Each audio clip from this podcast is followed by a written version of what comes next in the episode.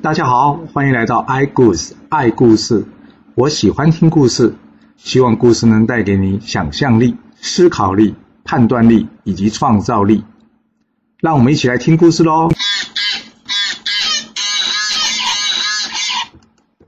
上次说到呢，土行孙打算行刺姜子牙或是周武王，而姜子牙这边呢，大家正在这军队里面呢讨论的事情，突然之间一阵怪风。把这军旗给吹断了。你要知道，在军队呢，军旗突然间折断了，都不是什么好事。姜子牙心里一想，马上卜了一卦。哎呀，他知道了，土行孙今天晚上呢，想要来行刺他或是武王。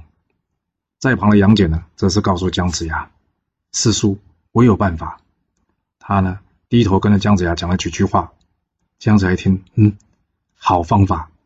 于是呢，请人将武王请了过来。跟他讲说要讨论事情，然后呢，叫武王到了一个密室，所有的将军呢共同守住姜子牙跟周武王。土行孙晚上呢进了这个营中，听到大家呢讨论军情，原本想是说等大家都离开之后呢再来下手，但等了好久啊，这些将军的话实在有够多的，都讨论不完。土行孙心里想：哎呀，不找姜子牙麻烦，现在去找武王也一样的。于是呢，他便潜到了后面去。一到后面呢，听到武王呢正在请大家吃饭。然后呢，武王跟大家说：“好了好了，太晚了，现在还在打仗，大家早点回去休息吧。”土行孙一听，耶，太棒了，来对地方了。等着过一阵子呢，听到武王已经在打呼了。土行孙想说：“嗯，他已经熟睡了。”于是就从地上钻了出来，偷偷的掀开这被子。一刀呢，就把武王头也割了下来，丢到一边。在旁的妃子一看，哇，武王死了，吓一跳。这土行孙说：“我可是朝歌的大将，现在武王已经死，看来西岐就会输了。你要不要跟我一起走，当我的老婆？”啊？这妃子就跟他说：“啊啊，要是你愿意收我的话，我当然愿意啊。”他都已经吓了半死，怎么敢不愿意呢？接着呢，这武王的妃子呢，倒到了土行孙身上，一把的抱住他。这抱得太紧了，土行孙说：“哎哎哎，你轻一点啊，我喘不过气来了。”回神的时候才发现，这是妃子是谁呀？没错，你也猜到对不对？这个妃子原来是杨戬变的。杨戬说：“好你个土行孙呐，这下可抓到你了。”于是呢，杨戬把他抓了起来，带去见姜子牙。姜子牙看到土行孙呢，非常生气，竟然想要暗杀我及武王。来啊，把给我拖出去给斩首了。杨戬听到这呢，就把土行孙放了下来，准备把他头砍下来。没想到土行孙一落地，嘣一声，转土跑掉了。大家一看，哇，发生什么事了？这人怎么就不见了？这土行孙呢，逃回到这就邓九公的地方呢，他不敢跟邓九公说自己失手了，只是跟邓九公说：“哎呀，等了一晚都没有机会。”邓九公听完说：“没关系，等到有机会的时候再去就可以了。”另外一边呢？杨戬则是告诉姜子牙：“师叔，我看这土行孙失手，暂时应该不敢来了。你让我赶快去请教这巨流孙师伯，看看到底发生什么事了。”姜子牙说：“嗯，这样好。”于是呢，杨戬赶快离开去找这个巨流孙了。由于太急呢，这一急呢就走错路了，来到一个山上呢，撞见了这个龙吉公主。龙吉公主说：“你怎么跑到这里来呢？”他告诉他：“是巨流孙呢，应该往哪里去？”杨戬呢，谢谢这个龙吉公主之后呢，于是呢，赶往巨流村的地方。这途中呢，经过一个大湖，突然间阴风大作，一张大口呢伸了出来，哇，想要吃掉杨戬。这牙齿呢，就像利剑一样。这杨戬呢，马上躲了过去，跟这怪物打了起来。但这怪物呢，打不赢杨戬，于是呢，把身体缩小呢，钻到湖边的小石洞去。杨戬一看，觉得好好笑。你要是遇到别人，可能还抓不了你。你刚好遇到了我，于是，杨戬也把自己身体变小，钻进那个洞里。没想到洞里别有洞天呐，实在是太暗又太大了，看不清楚。于是呢，杨戬呢伸出一道光芒来，哎，发现这里面呢有一个黄色的道袍，还有一把三尖两刃刀。杨戬看了知道是个宝物，就拿在手里。这个时候呢，来了两个金毛童子，说：“哎。”你怎么偷我东西啊？杨戬说：“我哪是偷东西，我是进来刚好看到这东西的，别随便乱说。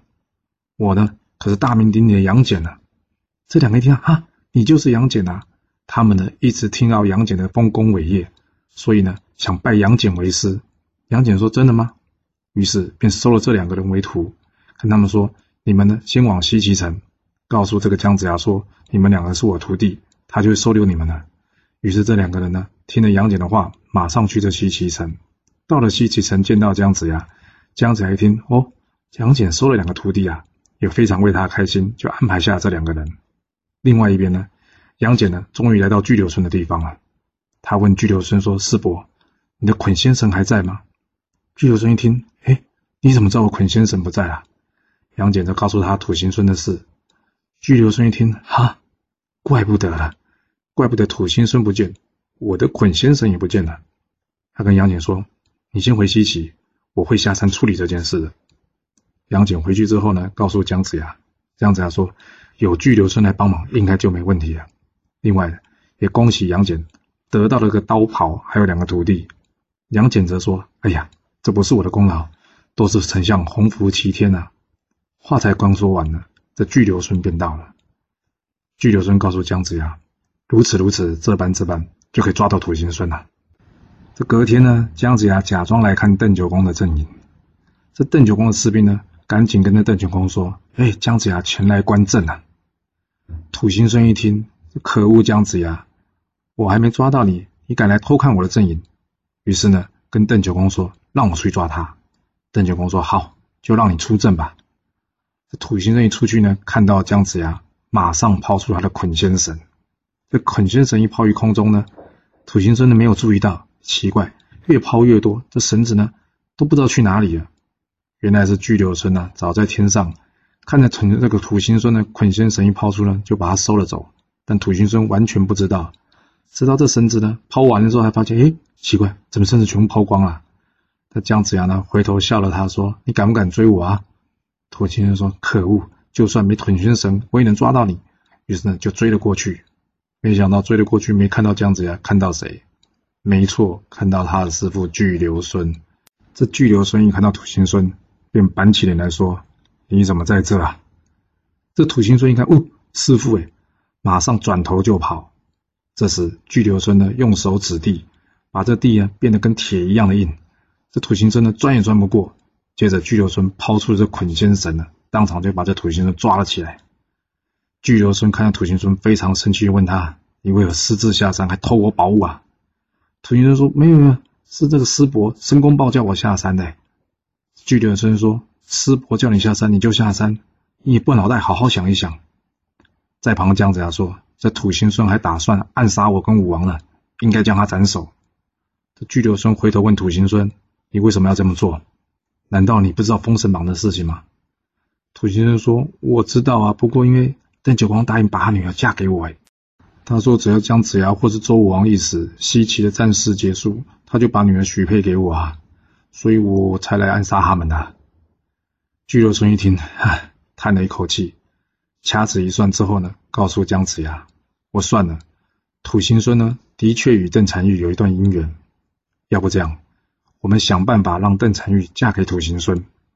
一旦邓婵玉嫁给土行孙，则邓九公则会投降。”姜子牙一听。不是邓九公能投降，那当然最好了。于是就派这个产陕医生呢，前去向邓九公说媒。这邓九公呢，还在担心土行孙被抓了，没想到却听到产医生来求见。邓九公知道陕医生也是个能言善道的，他说不赢他，于是呢拒绝见这个陕医生，以免他呢祸乱军心。这陕医生则告诉邓九公呢的使者说：“两军相争呢不惧来死。”我有事呢，必须当面跟邓九公说明，可不可以请邓九公见我一面？就这样，邓九公的将军们彼此讨论之后，决定还是让陕医生进来吧。进来之后，双方彼此寒暄。陕医生说呢，昨天呢不小心抓了邓九公女婿，因为知道呢九公你的女儿还在，所以呢我们丞相要我来问邓九公您的意思。邓九公一听，女婿，我女儿还没嫁人呢。哪里来的女婿啊？陕医生说：“有啊，不就是土行孙吗？”邓九公笑着说：“土行孙怎么配当我的女婿呢？”闪医生说：“之前你在宴请土行孙的时候，不是有在众人面前答应说要将你的女儿嫁给土行孙吗？”邓九公说：“那是喝酒乱说的。”闪医生接着说：“婚姻大事怎么可以乱说？而且你是大将军呢，难道你说的话都可以说是喝酒后乱说吗？那以后谁会相信你呢？”这太鸾呢，则在旁边跟着邓九公如此如此这般这般说。邓九公说完，听完之后呢，告诉沈医生说：“嗯，好，你说的也有道理。不过呢，我就这个女儿，我从小太宠她了，她的脾气很刁钻的。我得先问问她答不答应这件事。要是她不答应，我也没辙。”沈医生说：“那好，我就呢先等你的消息，我先回去了。”回去之后呢，闪医生报告了姜子牙。姜子牙姜子牙听完呢，大笑说。邓九公这种雕虫小技还想要骗我，看来邓婵玉真的得嫁给土行孙呐！说完之后哈哈大笑。隔日，这太鸾呢前来见过姜子牙，说我们同意呢将邓婵玉嫁给这土行孙了。不过呢，既然是结婚，还是要麻烦姜子牙呢派这土行孙来迎娶。姜子牙当场就答应了，说呢我原来就不打算跟着邓九公打，没想到呢这个大王呢一直派兵来攻打我们。今天要是我们可以结成亲家，大家也可以坐下来好好说清楚，以免刀兵死伤这么多人呐。这太鸾听了，心里暗喜。姜子牙心里也想：嗯，大事已成啊。这太鸾是想什么计划呢？原来太鸾是想把姜子牙骗过来，然后呢，大家把姜子牙给抓起来，这样战事就结束了。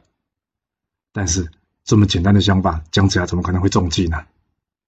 三天之后。姜子牙呢，带着众将军，这些将军们假扮成迎娶的队伍，杨戬呢，则是贴身护卫。左边有雷震子，右边有南宫氏在准备，随时要来抢亲。这邓九公呢，预先告知这个邓婵玉，这是假结婚，真抓人呐。见到迎娶的队伍呢过来，没有带盔甲，远远看呢，并不知道这些人都是将军乔装的。这邓九公心里想：哼哼，姜子牙果然中计了。他安排了三百个士兵，准备随时听他命令出来抓人，真可以说是人人有心机，个个有盘算呐。这姜子牙才一进了大营，将这礼单跟礼物呢，按照礼俗交给了邓九公。邓九公在看着这个礼物跟礼单的明细表呢，还在看的时候，姜子牙突然间大喝一声，就有众将军呢突然间攻向这邓九公。这邓九公一突然一看啊，原来这些人都是将军假扮的。由于人数太多呢，一时敌不过，马上向后撤退，并且呢叫出这三百士兵，但是这士兵哪里是这众将军的对手啊？一下就被这些将军呢给摆平了。这一阵子呢济南公司呢各在左右也发动了攻势。等到这邓九公呢率兵回来了，这众将啊已经退回西岐了。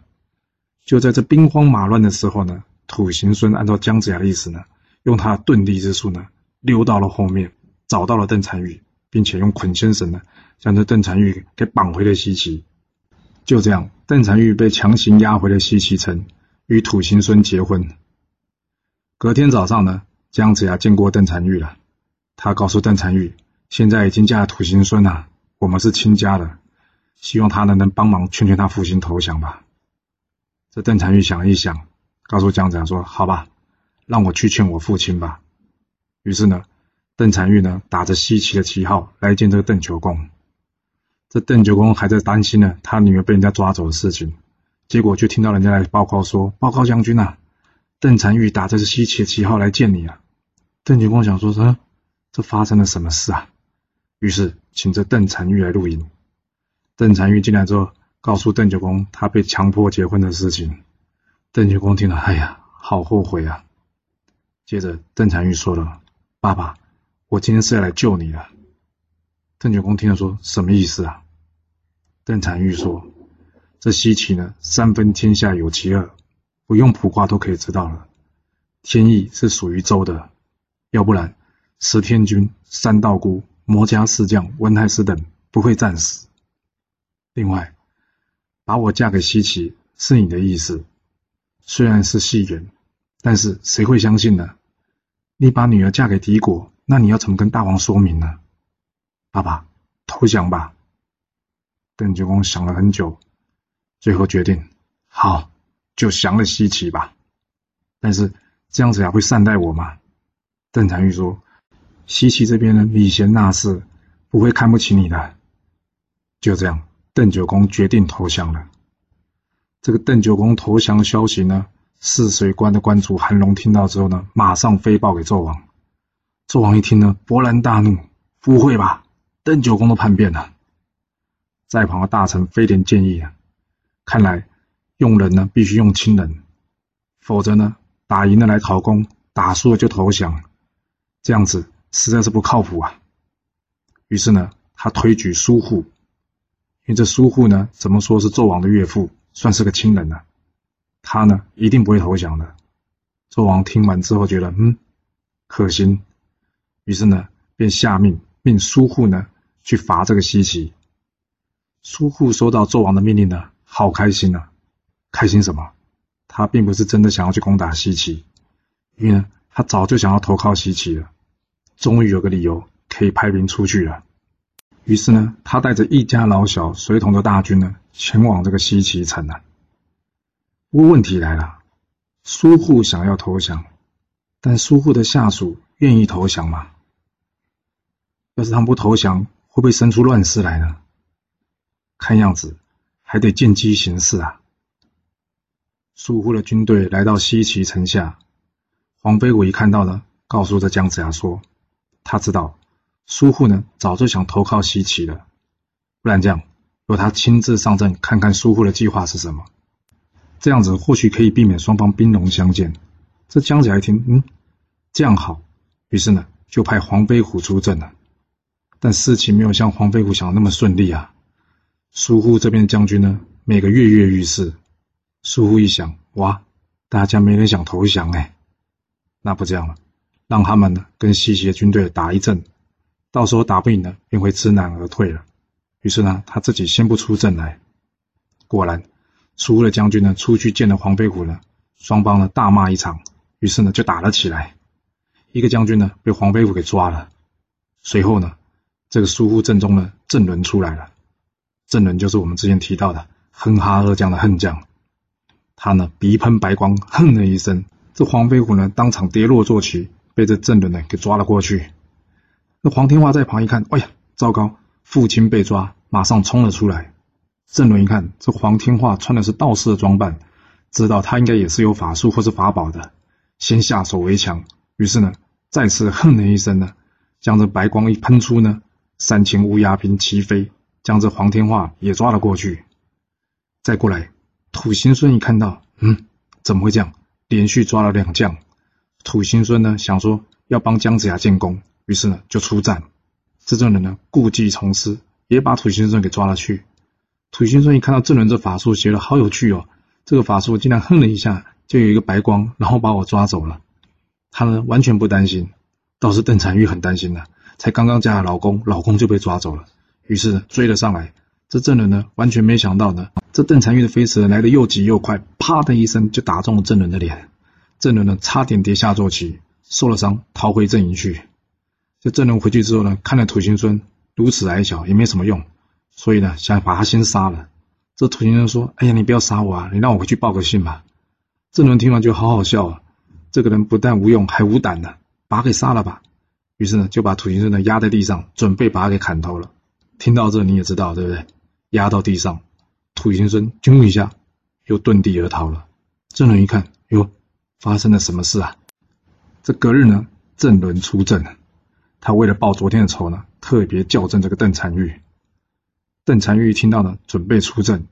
这个时候，姜子牙告诉他，他特别叫你的名字，一定有所准备，不要出去，以免呢会有危险。改派哪吒吧。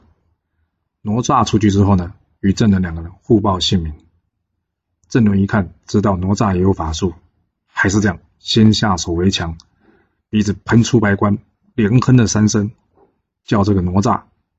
哪吒哼，奇怪了，你干嘛在哼哼哼哼哼？你有病啊？你有病就不要出来打，啊哼哼哼，哼什么意思啊？这郑伦觉得奇怪了，为什么每次一哼人就会掉下来，这哪吒却没有事呢？因为哪吒没有魂魄啊。郑伦怎么哼也没有用啊，所以只好与哪吒打了起来。但哪吒呢非常的神勇，还用他的乾坤圈呢打伤了这郑伦。郑伦退回去之后呢，苏护一看到，嗯，最厉害的郑伦都受伤了，这时候可以劝他们了。于是呢，他劝郑伦：“哎呀，西岐兵多将广，要不这样，我们就投降吧。”但万万没想到，郑伦跟这苏护说：“我宁愿战死，也不投降。”当天晚上呢，苏护就把这个问题呢跟他的儿子苏全忠讨论了一下，想说想说等他们打败了才去投降，没想到郑伦临死不降，这怎么办呢？哎，想一想，啊，抓了黄飞虎父子。到时候不是大家更难去说明了吗？这时候苏全忠建议这苏护呢，要不这样吧，先放了黄飞虎父子，然后呢，请他们告诉姜子牙，我们想要投降，但是无奈呢，守将郑伦坚持，加上郑伦厉害，所以我们也没办法。这黄飞虎呢，回去之后呢，将这个苏护的意思告诉了姜子牙，大家在想说怎么协助这苏护呢，解决这个困难的问题。这自己的问题呢，有时候还是得自己想办法。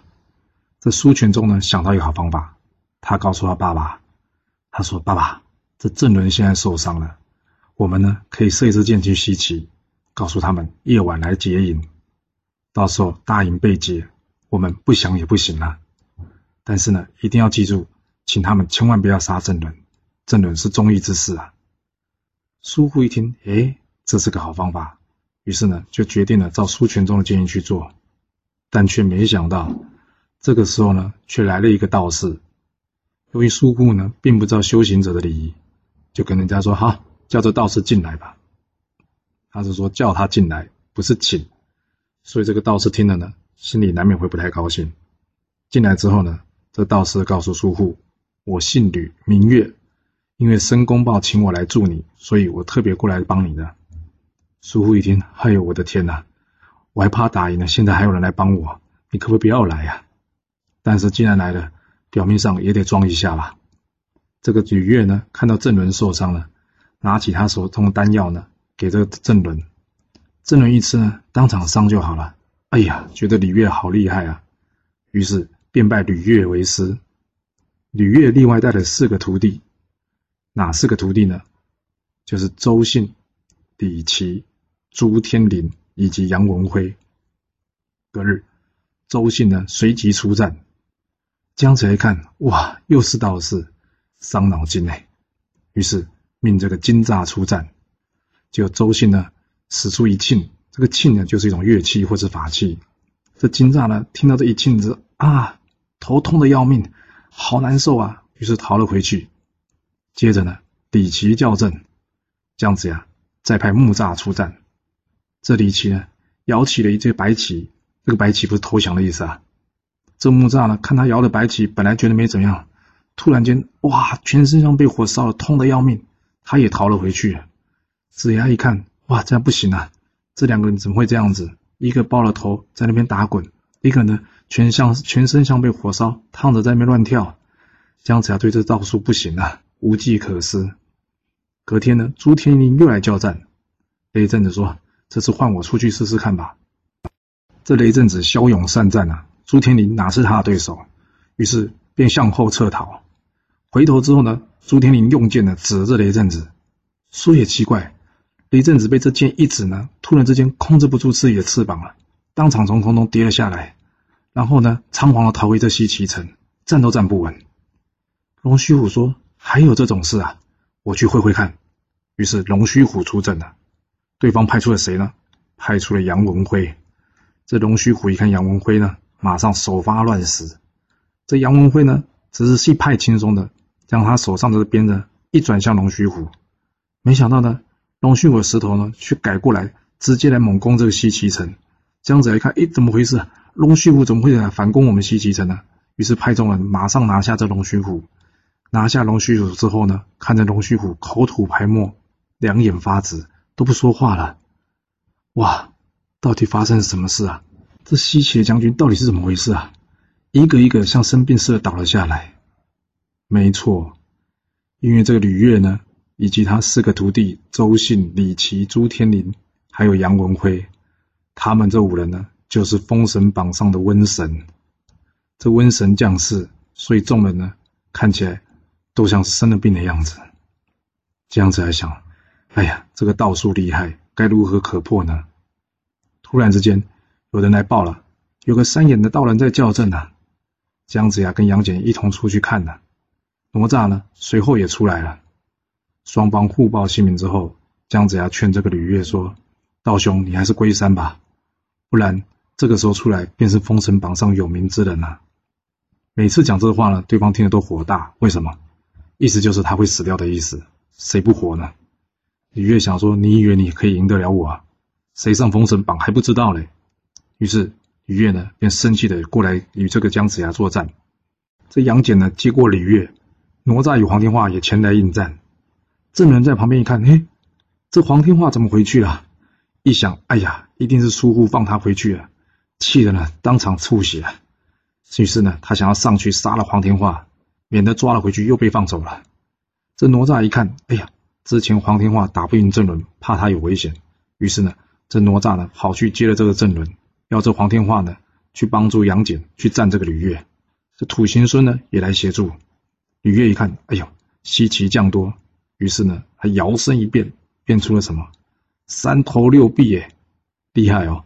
他手持双剑，另外四只手呢，一手持着行天翼，一手持着瘟疫钟，一手持着行瘟幡，一手持着紫温戒，六只手都拿了兵器呢，往这西岐众将打了过来。这杨戬呢，射出一个金丸呢，打中吕岳的肩膀，吕岳呢，差点跌了下来。接下来。黄天化火龙镖呢，打中了他的腿。姜子牙则是祭出打神鞭，差点把这吕岳呢打下了这个坐骑。吕岳一看不能得胜呢，于是便遁了而去。这个郑伦呢，哪里打得赢哪吒呢？于是呢，逃回营中，背后呢被自己哪吒呢给打伤了。这众人受伤啊，原本应该担心的主将苏护呢，反而心中暗喜，心里一想：还好，你这吕岳呢，也不是姜子牙对手。不过呢，吕岳的徒弟们呢，却是非常担心老师受伤。吕岳只笑说：“不碍事了，就是些皮外伤，吃点药就好了。而且呢，想要破这西岐城呢，不过就在弹指之间而已。”苏护一听，啊，破这个西岐城只在弹指之间，这吕岳还有什么法宝吗？这吕岳等瘟神有什么样的方式可以破这个西岐城呢？姜子牙跟众人有办法守住这西岐城不出事吗？我们要到下次才能跟各位说喽。谢谢你来听我说故事，我们下次再见喽。